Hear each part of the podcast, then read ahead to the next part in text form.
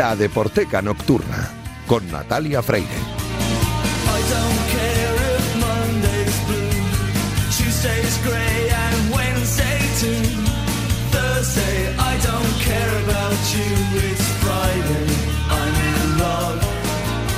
Bienvenidos a la Deporteca Nocturna, el programa de Radio Marca en el que demostramos que el deporte es y genera cultura. Os recuerdo que tenéis un correo electrónico, ladeporteca.gmail.com. Os recuerdo también la cuenta de Twitter, arroba ladeporteca, donde podéis comentar, sugerir y criticar lo que queráis. Y os digo que os informo de que a los mandos técnicos tengo a Víctor Palmeiro y a Daniel López Cantador, que ya está haciendo, los dos ya están haciendo que todo suene a la perfección. Y comenzamos, como es habitual, con el único e inigualable Julio Ruiz y su himno titular. Arrancamos ya.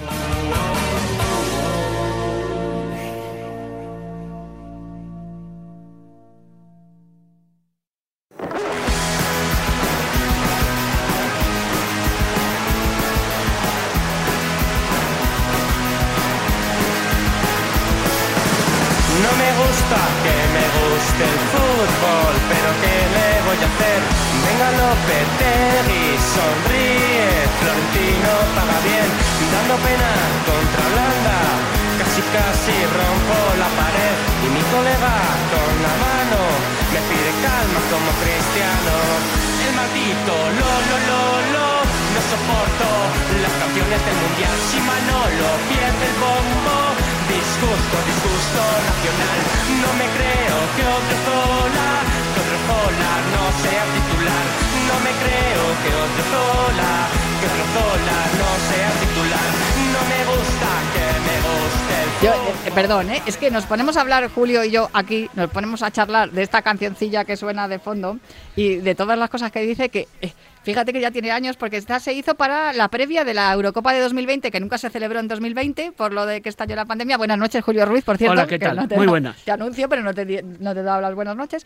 Y, y, claro, muchas cosas han quedado han quedado ya eh, eh, obsoletas, han- han- ya no tienen sentido, pero hay otras que las escuchas y dices, "Ay, oye, eh, aquí hay un doble sentido que igual, bueno, vamos a dejarlo ahí porque ya bastante se está hablando y especulando. Por cierto, y perdona que te señale con el dedo que no nos están viendo, ha habido gente que después de lo del otro día, en una pasada de Porteca, me ha preguntado que por qué eh, a lo mejor cambiábamos la sintonía y es que Ah. no, no dijimos, la dejaste ahí con la pregunta y claro, como los oyentes son están ávidos de, de saber Están a todo. Bueno, pues hace semanas aquel Madrid Atleti de Liga que acabó empate a uno y que por poco es 0-1, pues en el previo que hicieron en el canal en donde se transmitía el partido, aparecieron afamados hinchas de equipos de los equipos contendientes y uno de ellos era Diego, el cantante de Carolina Durante. Pero para que veáis que aquí no somos sectarios, pues nada, no.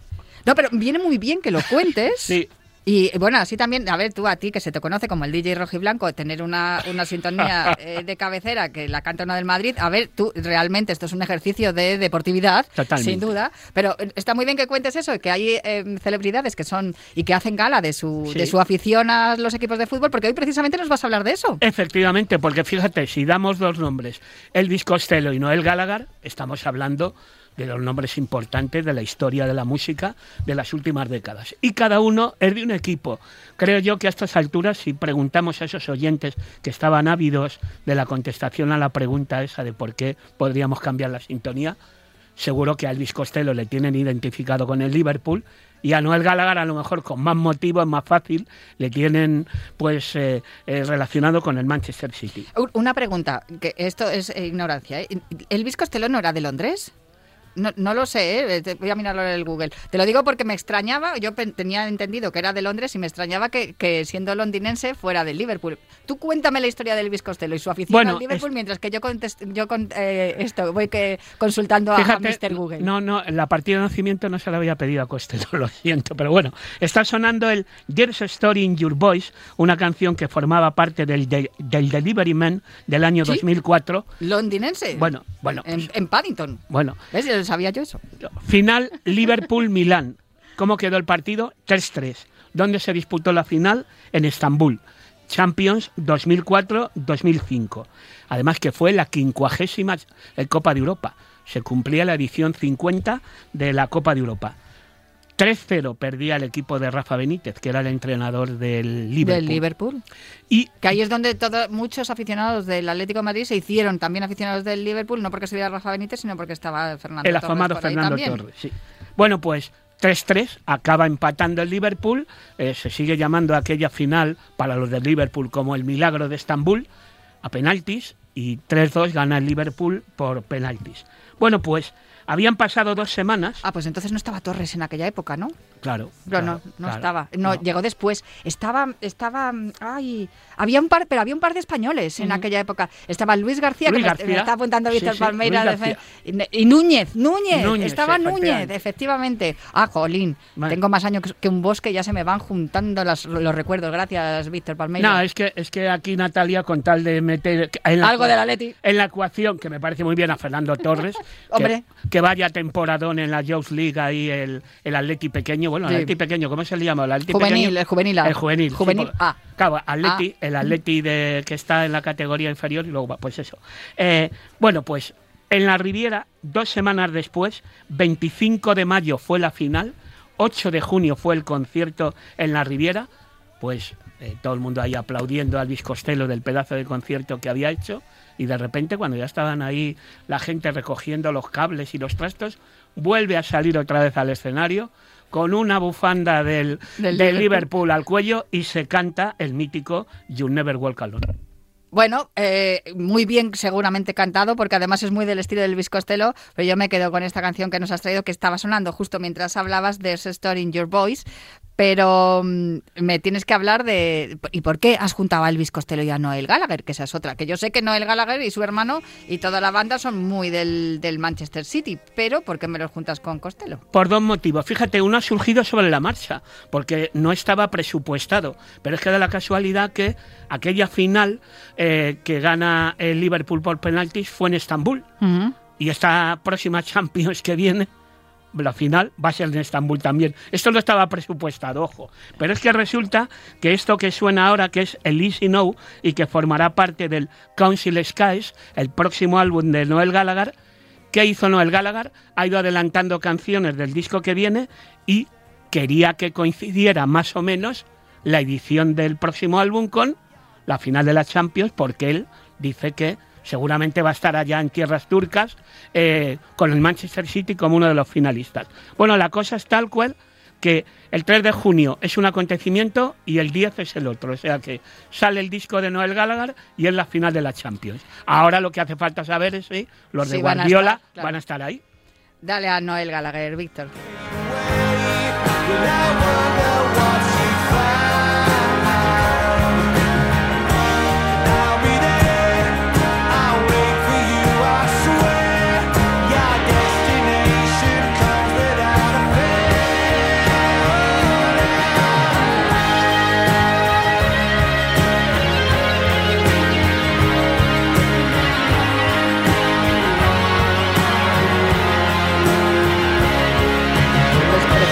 Estoy mirando el calendario y justo es que es la semana que viene cuando se juegan los partidos de vuelta. Ah, que por eso me habías traído tú esta sección hoy, que lo está todo hilado aquí, como dice Vicente Ortega. Pues sí, el 14 del 3 en el Etihad está el City contra el Leipzig, que tienen un parcial de 1-1, o sea Sí. que ahí está la cosa. Hombre, lo más ver, no- es, lo- mejor, es mejor equipo o mejor o tiene mejores jugadores el, el City que el Leipzig, Sí. pero Ma- lo, lo más normal es que no nos chafe el, el Leipzig este. El Legazpi, yo me acuerdo cuando se enfrentó al Atlético en el Leipzig, que decíamos Sí. el Legazpi. Sí. Eh, y en el, en el Santiago Bernabéu se va a jugar el partido de vuelta de- eh, del Real Madrid y el Liverpool con un parcial de 5-2 para el Real Madrid. Sí. Muy complicadito lo tienen Sí. los de Klopp. Sí, Fíjate, hasta ahí, eh, hasta ahí hay otra conexión que han ido, han ido a sonar canciones de eh, canciones que forman parte de artistas que tienen sus equipos respectivos y que están pendientes del partido de vuelta de, de la eliminatoria esta de Champions. Ah, y hay algo que te va a gustar y es que en ese álbum que se llama Council Skies habrá piezas extras en donde hay remezclas de Pet Shop Boys y de Robert Smith. ¡Ole! Mira, muy, soy muy de los Pet Shop Boys y muy de Robert Smith. No, yo le decía de por- Cure, por- por la Roberto, por Roberto. No, no, por la sintonía que tenemos aquí en la Deporteca desde hace ya 18 temporadas, que somos ya mayores de edad, Julio, ¿eh? Sí. Ya poco a poco, te voy, a ver si te pillo. No creo, no las tengo No, todas no, conmigo. no, deja, deja, mejor, mejor, mejor que no. No, no va a ser fácil. Easy Now, eso sí, es la canción que está cantando Noel Gallagher y con la que nos quedamos en, en el día de hoy aquí en Nino Titular. Muchísimas gracias, Julio, por esta Hasta visita. el viernes que viene.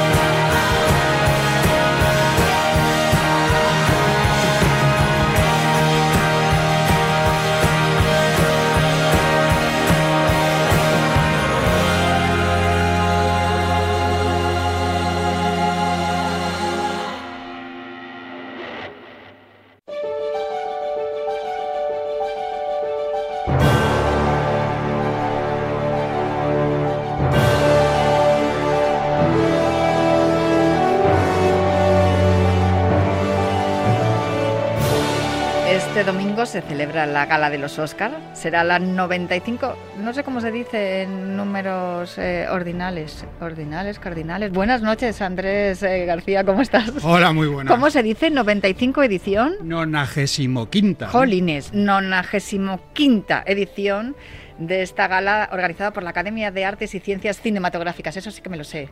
Claro, claro. Se van a premiar las películas estrenadas en 2022 eh, en el Dolby Theatre de Los Ángeles.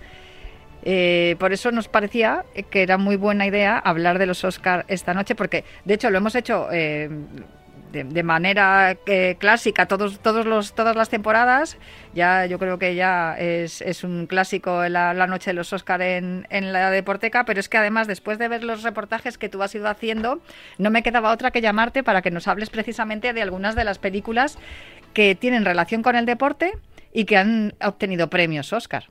Son muchas, ¿no? Es decir, hemos tenido una larga lista de películas deportivas o con trama deportiva que han conseguido algún Oscar a lo largo de todos estos años.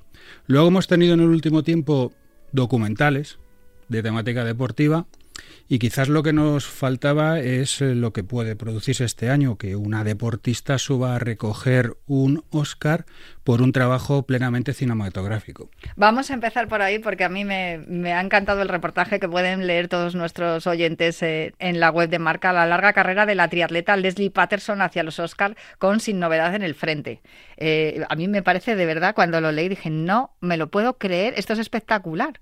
Sí, sobre todo porque conoces un poco la historia de ella, de una persona que desde muy niña hace deporte, que empieza en el rugby jugando en, equipo de chicos, que luego, llegada a una edad, ya no puede seguir, prueba el triatlón, lo deja porque cuando entra a ser olímpico tiene mucho peso la natación y ya no se desenvuelve bien, y ahí hace un parón.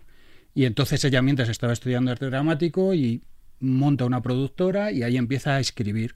Y en ese momento es cuando se fija en la película, eh, más bien en la película, en la obra de Sin Novedad en el Frente, compra los derechos y está durante 16 años intentando poner una tercera versión de esa obra en la pantalla grande. Está nominada precisamente a Mejor Guión Adaptado, entre otras nominaciones. Claro, ella personal tiene el guion adaptado, que lo ha escrito ella con Ian Stockel, que es con el que montó la productora, y con el director Edward Berger.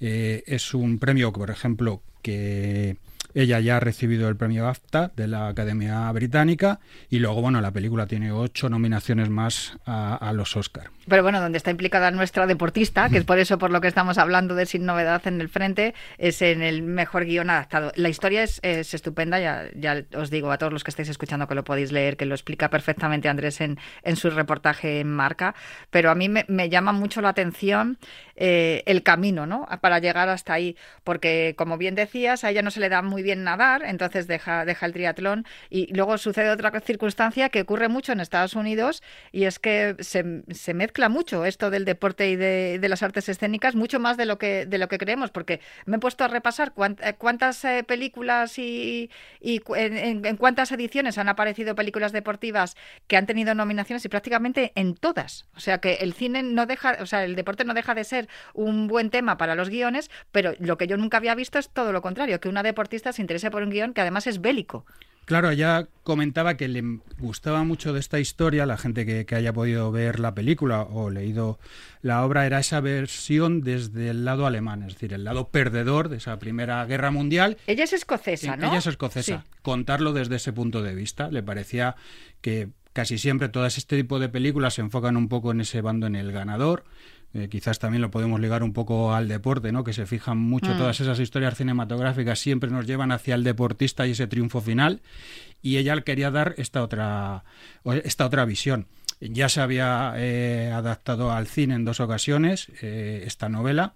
Una primera que además ganó el Oscar, los años 30. y- 1929, lo estoy Claro. buscando, sí. y una segunda que solo se hizo una versión para la televisión, pero se llevó un, un premio Emmy. Eh, en este caso lo que sí tiene es que está toda rodada también en, en alemán.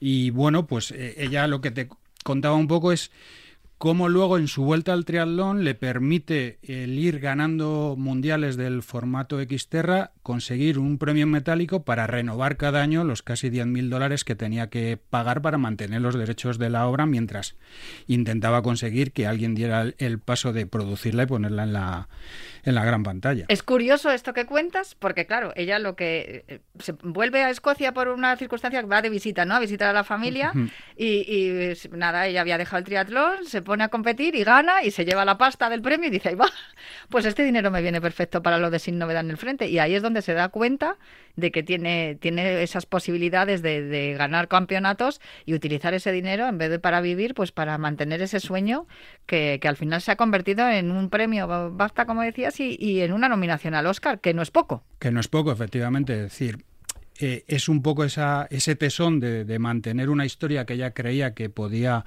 eh, llevar de nuevo al cine, adaptarla, introducir eh, también eh, argumento que no aparece en, en- en la novela. Eso lo ha dicho mucha gente, que no tiene mucho Claro. que ver con la novela, pero bueno, ella también, estamos en el siglo XXI, no es lo mismo que cuando se escribió. Ella justifica que, que mucho de ese nuevo argumento eh, lo veía necesario para contextualizar históricamente todo lo que se había producido en ese momento. Es decir, por ejemplo, eh, en la película se ve toda esa firma del amnisticio, la delegación eh, alemana firmando y demás, eh, y eso no estaba en la novela, pero que ella consideraba que era necesario. Al final es un guion adaptado Claro. y, y, bueno, pues tienes eso, eh, coger esa historia base que, al fin- que existe de esos jóvenes alemanes que se van a la guerra creyendo que eso poco más o menos es eh, una cosa de dos o tres días y festejar una victoria y lo que se encuentran realmente y bueno, meter esos otros componentes históricos. Por desgracia, eh, habrá muchos que ah, en el pleno siglo XXI tenemos una guerra también ahora en Europa y en pleno siglo XXI seguramente que se van a sentir identificados con este, con este guion. Una curiosidad periodística. ¿Hablaste con ella? Sí, sí, sí. Y además, fíjate, después de, de que apareciera el reportaje hemos seguido en contacto, ¿no? Y mm, agradeció que saliera este reportaje. Es alucinante porque mira que no nos atiende casi nadie. Efectivamente, sí, sí. Lo que cuesta hacer una entrevista, oye, últimamente. Fíjate que, que agradecía algo que yo en eso sí que lo desconocía, que era eh, el momento de la publicación del reportaje porque todavía están abiertas las votaciones. Entonces, me decía, bueno, pues puedo llegar a esos eh, académicos de habla hispana que lean esto y bueno, si todavía no han votado, eh, lo hagan, ¿no? Y bueno, yo simplemente le comenté que, que en cierto modo espero que, que le demos suerte, ¿no? Es decir, eh, Ojalá. publicamos en marca, como decías tú antes, otro tipo de reportajes. El año pasado con, con la tenista que hacía de Arancha Sánchez preguntar. en el método Williams Sí. hubo premio, un otro también sobre un documental eh, con, de un proyecto social que tenía el skate, era un poco lo que lo eh, vehiculaba eh, y cómo eh, en Afganistán eh, las niñas pequeñas y se llevó la bien el Oscar, le dije, bueno, espero que te demos suerte. No, no. A, a Leslie también se lleve eh, el Oscar este Te voy a preguntar ahora mismo por eso, pero antes, fíjate, no, no sé si se te ocurrió o si lo sabías, que preguntarle, porque Dick María Remarque, el, el autor de la novela, que ella durante tantos años estuvo guardando los derechos para poder eh, hacerse con, con- con la- los, los derechos para poder hacer ese guion adaptado y llevarlo al cine, escribió una, una novela también que se llama El cielo no tiene favoritos y estaba inspirada en el Marqués de Portago, que era un, un noble eh, español de principios de- del siglo XX también, que, que le encantaban las carreras automovilísticas y de hecho, bueno, pues eh, fue también inspiración para una, una película que se llamó Bobby Deerfield, en- eh, que estaba interpretado por, por Al Pacino, el personaje del Marqués de Portago, pero a mí me alucina porque la historia del Marqués de Portago es también para llevarla al cine, porque él fue el primer español, el primer jockey amateur en participar en el Grand National de Entry. Eh, además también era esquiador. Más luego lo de las carreras de Fórmula 1 que se midió al, mismísimo Fangio. O sea, lo de la historia de este señor es impresionante y muchas veces lo hablamos aquí también con Fernando Carreño, también compañero del diario Marca, igual que Andrés García que son muchísimas las historias de personajes españoles que, que han tenido historias relacionadas con el deporte que son impresionantes y que bien valdrían para un guion cinematográfico y aquí, sin embargo, parece que no le cogemos el punto a las historias deportivas. Tienes razón porque hay muy pocas. Parece que existe como Mm. una especie de cortapisa en decir llevar el deporte a, a la pantalla aquí en España, ¿no? Y se lleva un poco a la comedia y se queda ahí en la Es- anécdota, en, el deporte popular. Eh, Hace recientemente he visto 42 segundos, no sé si la has visto. La he visto, sí. La película del waterpolo me pareció maravillosa y dije, si me dices que es una película americana, rodada en Hollywood, me lo creo perfectamente porque em, lleva todas las pautas, ¿no? Va cumpliendo todas las pautas de lo que encontró Hollywood, en ese filón que encontró en el deporte, de eso que nos hablabas al principio, ¿no? De lo de la caída y el ascenso de los héroes.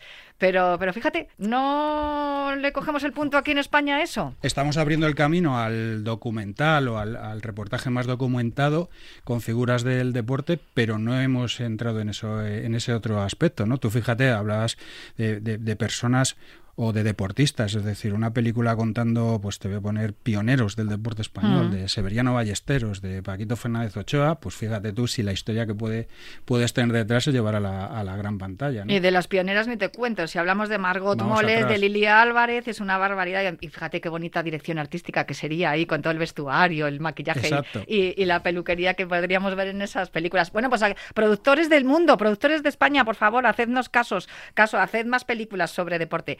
Y películas sobre deporte, justo has nombrado lo de lo del método Williams. El año pasado se llevó también un montón de nominaciones y algunos Oscars. Y tú hablaste con Marcela Zacarías, que es la tenista profesional que, que interpretó el personaje de, de Arancha Sánchez Vicario en, en una de las en uno de los partidos en los que de los que se habla y los que se ven en la Sí, película. es un poco ese, ese último momento de esa, de esa película en la que se ve a Venus Williams enfrentándose a Arancha Sánchez Vicario, ¿no? Y como, bueno, pues eligieron a esta tenista argentina, un- uno de los productores la vio en un torneo Guita y vio que, bueno, físicamente se podía parecer un poco eh, a Arancha, le- se lo ofrecieron y, bueno, pues ella eh, encantada, ¿no? Contaba recuerda aquello que estuvo ahí como seis semanas entre aquel entonces la cuarentena previa que había que hacer para entrar en un rodaje por el coronavirus y luego el, ro- el rodaje en sí y esas escena final en la que bueno pues compartía con, con Will Smith, con la actriz de, Venus Williams y demás y como bueno pues ella había estado viendo esos vídeos de Arancha para poder hacer de ella en, en la película. Y ahí justo la escena en la que aparece Marcela Zacarías interpretando a,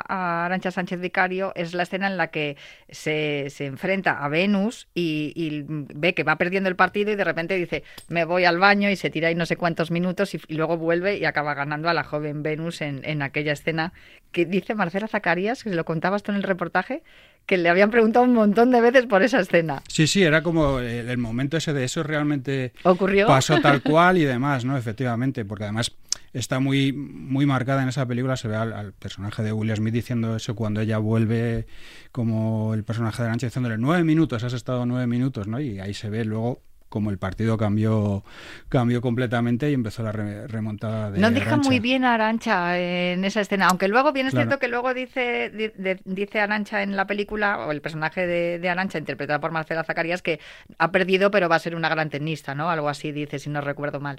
Pero no la deja muy buen no, la deja no, muy no. buen lugar. Con Arancha no hemos hablado, ¿no? Para comentarlo. Lo dijo. Pero fíjate, hablábamos antes ¿no? de, de esos pequeños eh, pues licencias que se puede eh, dar en, en el cine, ¿no? La, la película te presenta en ese momento eh, a Arancha Sánchez Vicario como la número uno de la agüita y en ese partido no lo era, era todavía este Figueras y era unos meses después, pero bueno, entiendo que hay o, o un lapsus o intentar darle todavía mayor Fondo em- dramático, sí. empaque al partido, sí, decir sí. se enfrentaba a la número uno, ¿no?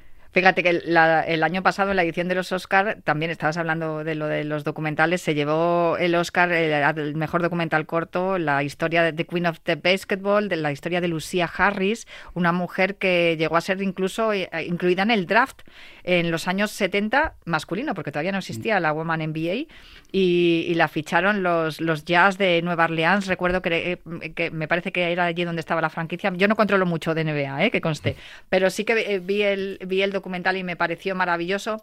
Y, y, de hecho hablamos de ello el- el- la semana pasada, hablando de lo del 8M, 8M y, y cómo la mujer a través del deporte había ido abriéndose camino en la sociedad y, y demostrando que a través del deporte también se podía llegar a la igualdad y reclamando ese lugar, ¿no? Como que no hay una competición femenina que esta mujer que es buenísima y, que ha sido capitana de su equipo universitario en el colegio y tal, y que incluso ha interesado a equipos masculinos, eh, ¿cómo es posible que no haya una competición femenina? Y a partir de ahí se empieza a fraguar lo que es la actual eh, Woman NBA, pero nadie conocía la historia de Lucia Harris, ¿no? Lo que hablábamos hace unos minutos de la pionera, de las pioneras. Y eso fue el año pasado, pero es que el año anterior se premió también un documental en, el- en la categoría de documental corto del que nos has hablado brevemente y es el de el de las niñas del skate skate Stein no me parece que se Sí. llamaba por lo de eh, skate Stein por lo de Afganistán. Sí, efectivamente, es una, un programa puesto allí en marcha, sobre todo para niñas,